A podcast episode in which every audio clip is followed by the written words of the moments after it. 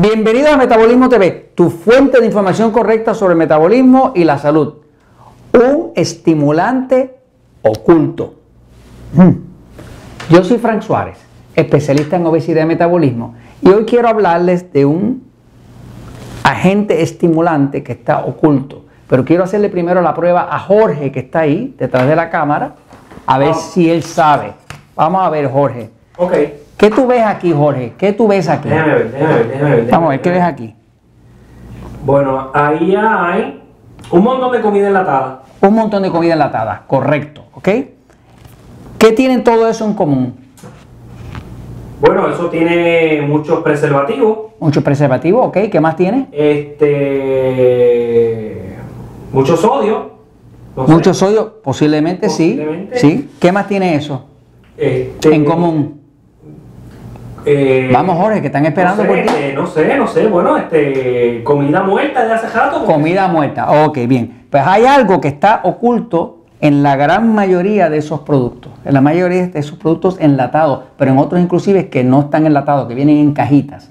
Y lo que es, se llama, es el glutamato monosódico. Voy a la pizarra a explicarlo. Fíjate, dentro de las latas de sopa enlatadas, dentro de los vegetales enlatados, dentro de los cereales, dentro de los, condimentos, dentro de la salsa de soya, dentro de- del, del ketchup, de la salsa de tomate, dentro de todo eso, si miras la etiqueta vas a encontrar que están apareciendo estas sustancias.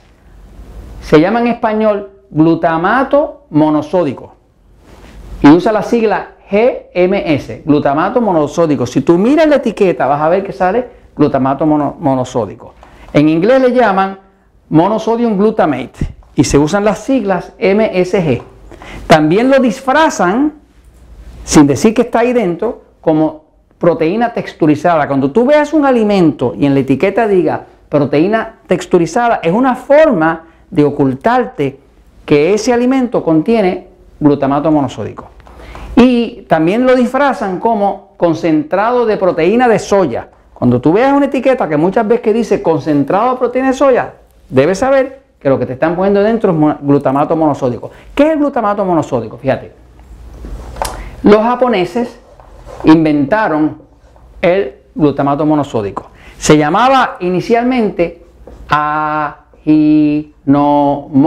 Ajinomoto era la marca famosa del glutamato monosódico, que era como una sal que se le echaba a los alimentos para que tuvieran mejor sabor. ¿Cómo funciona el glutamato monosódico? Y lo usan en la industria alimentaria donde quiera. La lengua, la lengua tiene unos sensores. Cuando tú pruebas un alimento, la lengua tiene unos sensores donde esos sensores te dan el sabor. Cuando tú dices me gusta el dulce, me gusta el azúcar, me gusta eh, eh, el, el sabor de las fresas, todo eso lo estás adquiriendo a través de los sensores en la lengua, ¿no? Que es parte del sistema nervioso. Ahí sientes el sabor. ¿Qué pasa? Esos sensores, el glutamato monosódico lo que hace es que aumenta la recepción de esos sensores, las aumenta, los multiplica hasta por 6. Quiere decir que esos sensores ahora sienten todo más fuerte. Por lo tanto, lo usa la industria alimenticia para que un alimento que está enlatado, que no tiene un gran sabor, eh, los poquitos sabores que tiene, que le quedan todavía naturales, le echan el, glu- el glutamato monosódico y eso hace que ahora tú lo sientes como más fresco, como con más sabor, ¿eh? Eh, como más dulce, como más sabroso. De hecho, la comida china, en los restaurantes chinos,